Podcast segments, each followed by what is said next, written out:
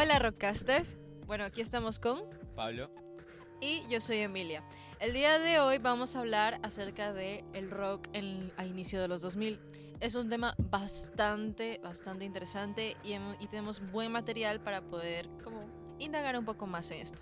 Bueno, pues los años 2000 marcaron un periodo emocionante y diverso en la historia del rock.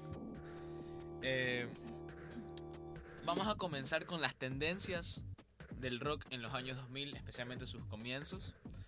Eh, en esta época vimos una variedad de subgéneros y estilos emergentes, como el resurgimiento del garage rock con bandas como The White Stripes and The Strokes.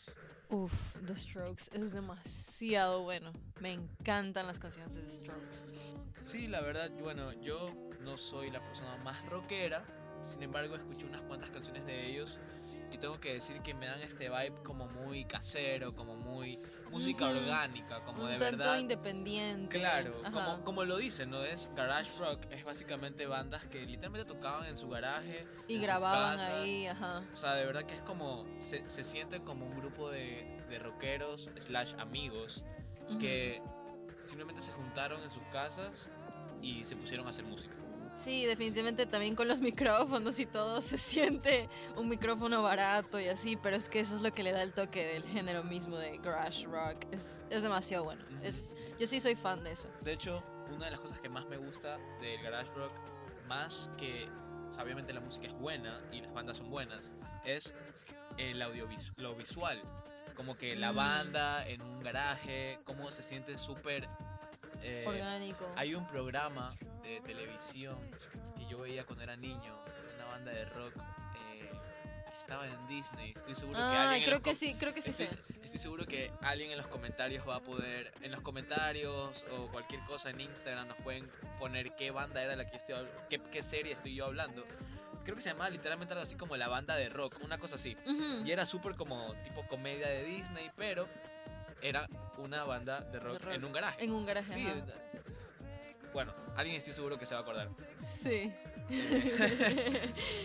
De ahí, bueno, Uh, otro... el auge del pop punk y emo con grupos como Blink 182, Green Day y My Chemical Romance. En especial Green Day creo que fue como el blueprint de lo que es el pop punk. Eh, hace un tiempo me dio también, hace como un año, me dio también como que la gana de querer regresar a oír un poco más de pop punk y rock punk.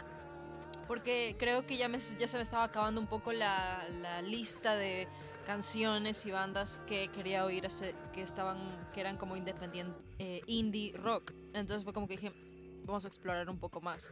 Y me metí a esto de ver un poco más de rock punk y pop punk y me encantó. Fue, fue como que tenía una playlist llena de canciones de simplemente ese género porque me gustó demasiado y me la pasaba oyéndolas Blink, Green Day, My Chemical Romance, etcétera, etcétera. Sí, la verdad que Green Day definitivamente es como de las bandas más reconocidas de rock que hay, no solo en los 2000, sino post la era de lo que es Rolling Stones, Queen, En especial, bandas. en especial porque ellos dieron como que el blueprint de lo que es el punk y así, siento yo. Eh, bueno, al menos es la más sonada. Capaz algún fan de punk nos va a querer matar por decir eso, pero, eh, pero como digo, es muy bueno. Definitivamente Tony nos va a matar por eso, pero bueno. eh, Tony nos mataría. Pero como decíamos, ya luego de eso, como que viene la experimentación sonora de Radiohead y el indie rock de bandas como Arcade Fire, que eso es lo que yo estaba mencionando. eh, yo consumía demasiado indie rock, ya luego vi que se me estaba cortando la lista y empecé a experimentar con el punk, me encantó. Definitivamente es algo que si las personas están metidas en esto del indie rock, les recomiendo que se metan a experimentar con el pop punk y el rock punk. Buenísimo, es De- demasiado bueno. de hecho es chistoso, pero hot take, eh, Anthony, no te enojes, pero Green Day eh, ha servido de inspiración para Radiohead. Eh, yo creo que entre los dos como que siempre se han sacado cositas del uno y del otro, pero Green Day es mejor. Bueno, eh, entre otras cosas, de los años 2000 podemos hablar de los íconos, porque toda etapa, toda generación de, de, de bandas de los 80, 90, 2000, 2010 y ahora 2020 eh, tiene íconos. Entonces, vamos a mencionar algunos de estos de los años 2000. Como Kurt Cobain y su legado perdurable con Nirvana, a pesar de su trágica muerte en el año 1994. Claro. Nosotros podemos pensar, y pueden ustedes pensar en casa, que cómo es que él estaba de los 2000 y se murió en 1994. Pero es que el rock en los años 2000 con eh, la salida de bandas como Green Day, Blink, eh, todas estas, volvió a coger eh, fama, porque de hecho tuvo los 90 un tiempito medio... Medio no, no decaído, ¿no? Pero definitivamente como que parece que no había una banda para que coja la torcha. Claro. Yo siento. Y yo siento que la aparición de estas bandas en los años 2000, Kurt Cobain fue una inspiración para muchísimas de esas bandas y es como un icono para ellos. Estoy seguro que si hablamos con artistas de, de las bandas eh, como Green Day, Blink-182, My Chemical Romance, eh, Radiohead, estoy seguro que Kurt Cobain estará inspirado en algún... O sea, Kurt Cobain está en alguna de sus canciones como inspiración o algo. Sí, definitivamente Kurt Cobain es un icono dentro de la industria musical y en general en la cultura pop. Kurt Cobain vino para quedarse definitivamente, todo el mundo se acuerda de él. Eh, es un tanto como como lo fuerte lo fuerte que pegó y el icono que se volvió Cerati en su tiempo. Entonces sí, y bueno, el legado definitivamente es perdurable con Nirvana. Eh, asimismo, la influencia de Dave Grohl, creo que es Grohl, no sé si estoy diciendo bien su apellido, pero quien pasó de ser baterista de Nirvana al líder de Foo Fighters. Y también Tom York de Radiohead, que, cuya música y letras abstractas desafiaron las convenciones del rock. Cual suena súper raro, ¿no? Porque hemos dicho en podcasts anteriores cómo el, rock no tiene, no tiene barreras, no tiene límites, pero siempre cada cierta cantidad de años llega un artista que dice, bueno, él acaba de cambiar las cosas y como que el género se adapta. Sí, eh, definitivamente existen personas que llegan al, eh, como un artista que siempre llega en cada género y como lo hace innovarse, lo hace reinventarse hasta cierto punto. Y creo yo que eso es lo, eso es lo más interesante de la música, el cómo se adapta. Con el tiempo las cosas tienen que cambiar, la gente, hay como reglas que no están escritas, que ya las marcan y dicen, no, esto es rock. Y ya luego viene alguien a decir, no, eso no es rock y cambiarlo por completo.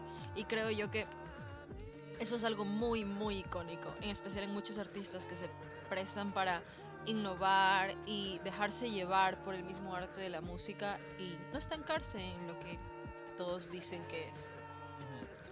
Bueno, ahora vamos a otro punto de los años 2000, algo que eh, yo creo que hizo que, que la música, eh, el rock, avance tanto. De hecho, esto empezó, eh, lo dijimos en, uno de los episodios anteriores, yo creo que esta onda de los festivales y conciertos en vivo así súper grandes comenzó con Live Aid en el estadio Wembley, que fue el, concierto de rock donde se presentó como, no recuerdo exacto, pero estoy seguro que fue, uff, unos 20 artistas me imagino, tiene que haber sido bastantes, eran bastantes nombres de los más grandes, o sea. Eh, y bueno, en los años 2000 comenzaron los festivales como el Festival de Reading and Leeds en el Reino Unido, que atrajo a multitudes ansiosas por ver a sus bandas favoritas. También otra que hay, yo creo que todos los que estamos aquí escuchando vamos a reconocer el nombre porque hasta el día de hoy es la festivales más grandes que hay. Coachella se convirtió en un punto enorme de la música en vivo. Mm, también un ejemplo de ahí también vino el Lula Palusa, que también está alrededor del mundo y se presentan todo tipo de artistas y todo tipo de géneros. Y eso creo yo que es como lo interesante de los festivales en sí, eh, la diversidad que hay y el, lo entretenido que es. O sea, eh, tal, vez, tal vez empezó como, ah, no, que solo rock o solo esto, y luego se volvió como una mezcla de todos los géneros y de todos los gustos, y simplemente en esos festivales se reúne la gente que le gusta la música.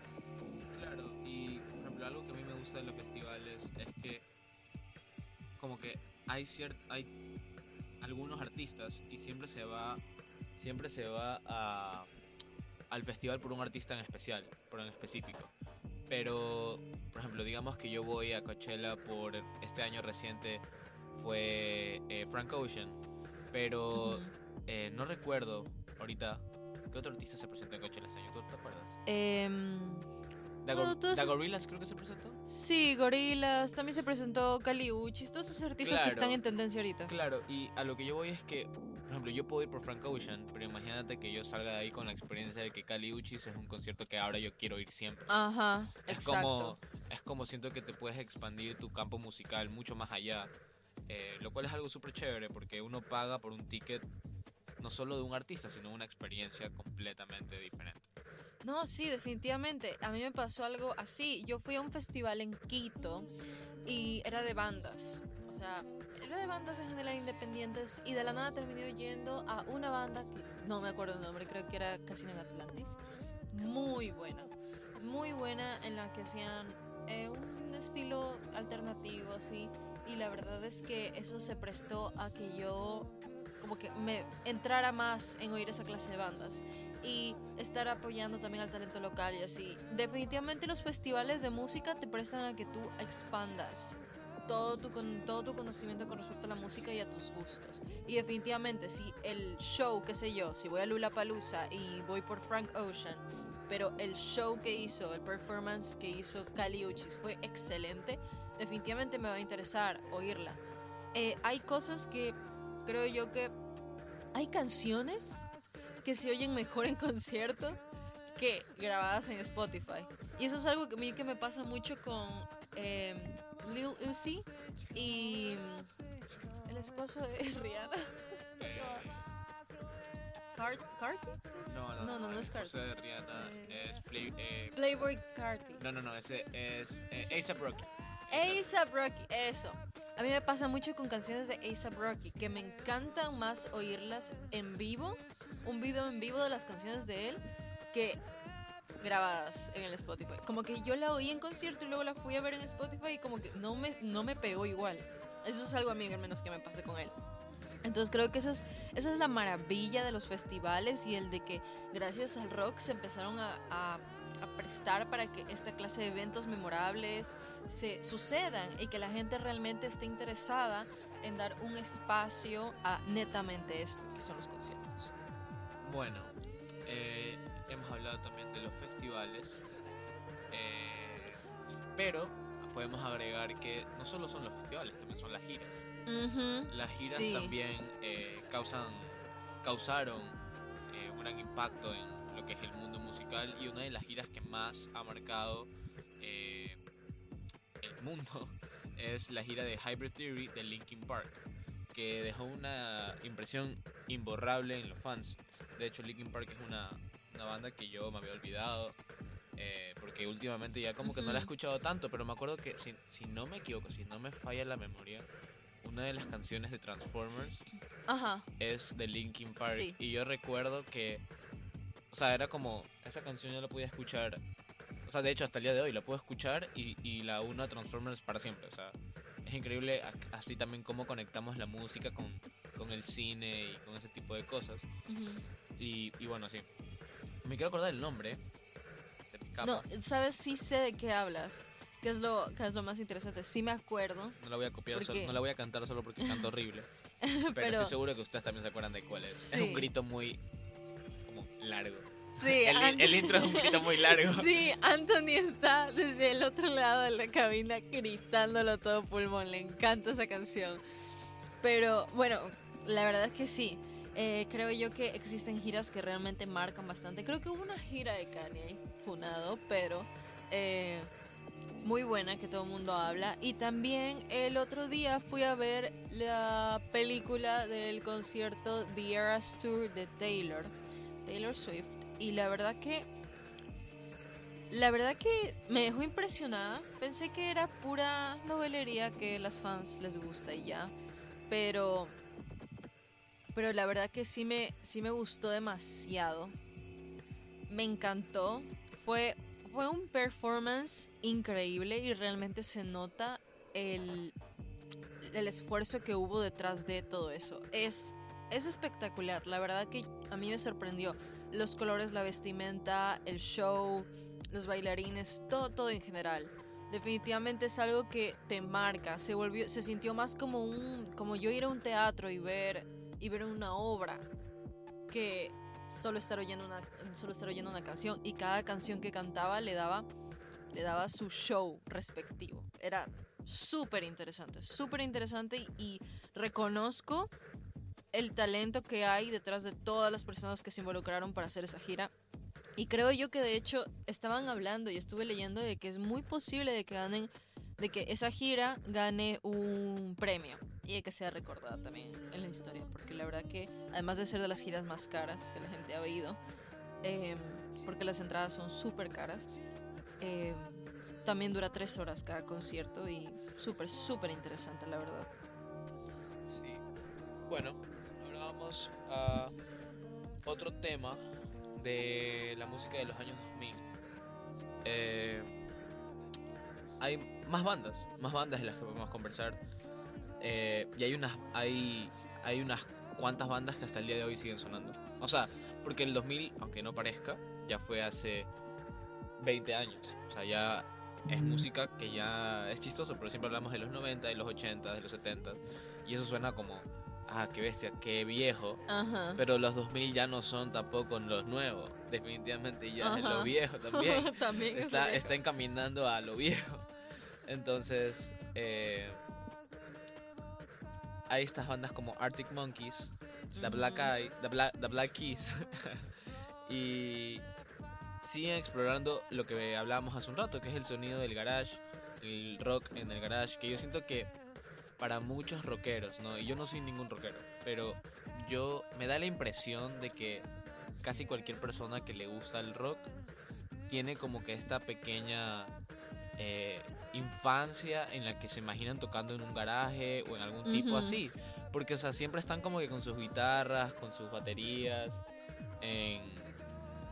O sea, yo siento, los, los rockeros siempre comienzan, yo creo que en la casa, tocando guitarra Sí. y escuchando la música a máximo volumen en su cuarto y después algún día algunos se dan cuenta que pueden cantar y como que dicen, oye, no me sale tan mal el grito agudo. Entonces me imagino que para ellos como que Se tocar en un garage es lo máximo.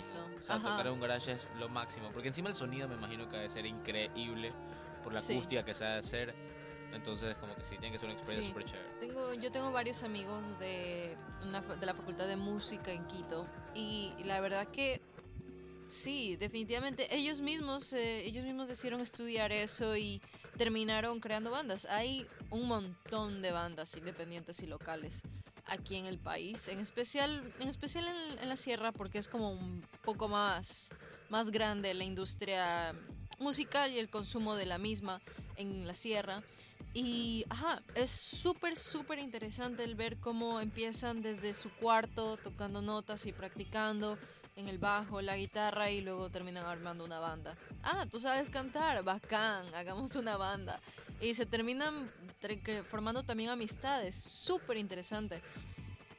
Bueno, y uno, otro tema que podríamos estar explorando es acerca del pop punk y el emo, que han experimentado bastante y han resurgido como, eh, como los artistas de ahora que son Paramore y Fall Out Boy. Tú me estabas comentando el otro día acerca de que eh, has oído bastante Fall Out Boy. Sí, que Fall Out Boy yo creo que son, son- es un artista que, que como que lo he visto bastante en... Es que no recuerdo, o sea, sus nombres lo he visto bastante en todo tipo de cosas, como... Siento que también, si no me falla la memoria, mi hermano escucha bastante Fall Out Boy. Yo creo que tal vez por eso como que tengo su nombre bastante presente, pero mi hermano sí lo consume bastante. Yo la verdad es que no soy... Yo no escucho Out Boy, si soy honesto. Eh, pero bueno, algunas cuantas que he escuchado que mi hermano ha puesto, de lo que me parece, es un rock suave. Sí. No es, no es muy pesado. ni nada. pesado ni nada por el estilo. Parece ser más suave, más como melancólico, creo que es la palabra. Ujú. Así que sí. Eh, bueno, ahorita vamos a hablar sobre Radiohead, que sigue desafiando las fronteras de la música, inspirando a nuevas generaciones. Y hablando de nuevas generaciones, Y hablando de Radiohead, tengo a, tenemos a nuestro compañero de Rodcast, Anthony, Anthony. que es un fan muy grande de Radiohead y nos ha estado ayudando todo este episodio en la cabina. Pero le vamos a dar un espacio. para que venga a hablar de su banda favorita. Así que, bienvenido Anthony. Hola señores, llegó su dosis eh, introvertida del día en el podcast.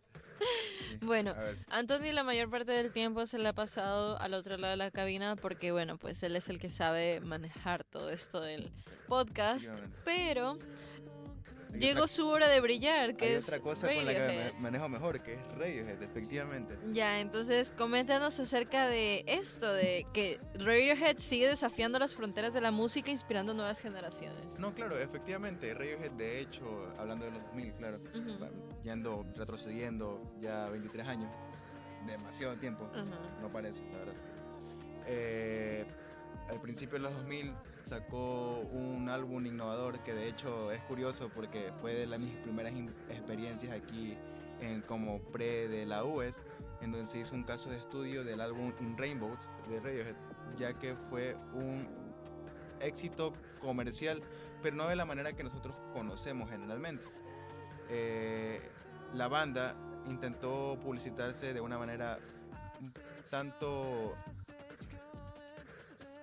sacando ¿Innovadora? Ajá, innovadoras, saliendo un poco de ese lado de saco mi álbum a un precio en específico. En su momento, en el pequeño auge del internet, ellos lo que hicieron fue vender su álbum mediante su página web. ¿Y qué precio tenía? Pues el precio lo ponías tú. Prácticamente el precio lo ponías tú. No sé si te suena ese caso de estudio. Sí, sí, sí, sí. sí. Ajá. Pagabas un centavo, pagabas 100 dólares, era la forma de agradecer eh, a la banda. Eh, buen álbum, un mi- de mis álbumes favoritos, eh, seguido de OK Computer, pero ese es el del año 90, que habla un poco también acerca de las nuevas tecnologías que se avecinaban para la, para la época. Habla mucho de la tecnología, de lo que hay que adaptarse para sobrevivir. Y me parece una de las bandas que va más allá del típico tópico romántico, Cosa que lo estaban estereotipando al principio claro. con su hit musical The Creep. Poco a poco se fue desligando eso de ahí. Por eso Sí. para mí es una de las bandas que más, como que más cariño le guardo. Últimamente la estoy escuchando mucho, lo siento Tom York. Eh, sí, sí. Pero sí, porque habla de cualquier cosa. Radiohead puede hablar de cualquier cosa y ese álbum y ese álbum es el más completo. Bueno, y definitivamente los años 2000 fueron una época emocionante para el rock, marcada por la diversidad y la innovación. Las bandas y tendencias de esa, de esa década siguen dejando una huella en la música actual. Definitivamente, eso es algo que podemos notar. Y si, te, si nos paramos a pensar un poco, decimos sí, definitivamente. Em, lo que demuestra que el rock está lejos de ser un género del pasado. Definitivamente demuestra eso. Efectivamente. Es el rock va, el rock es icónico y es timeless. Y definitivamente no importa cuántas generaciones pasen, la gente va a seguir oyendo rock y acordándose del rock.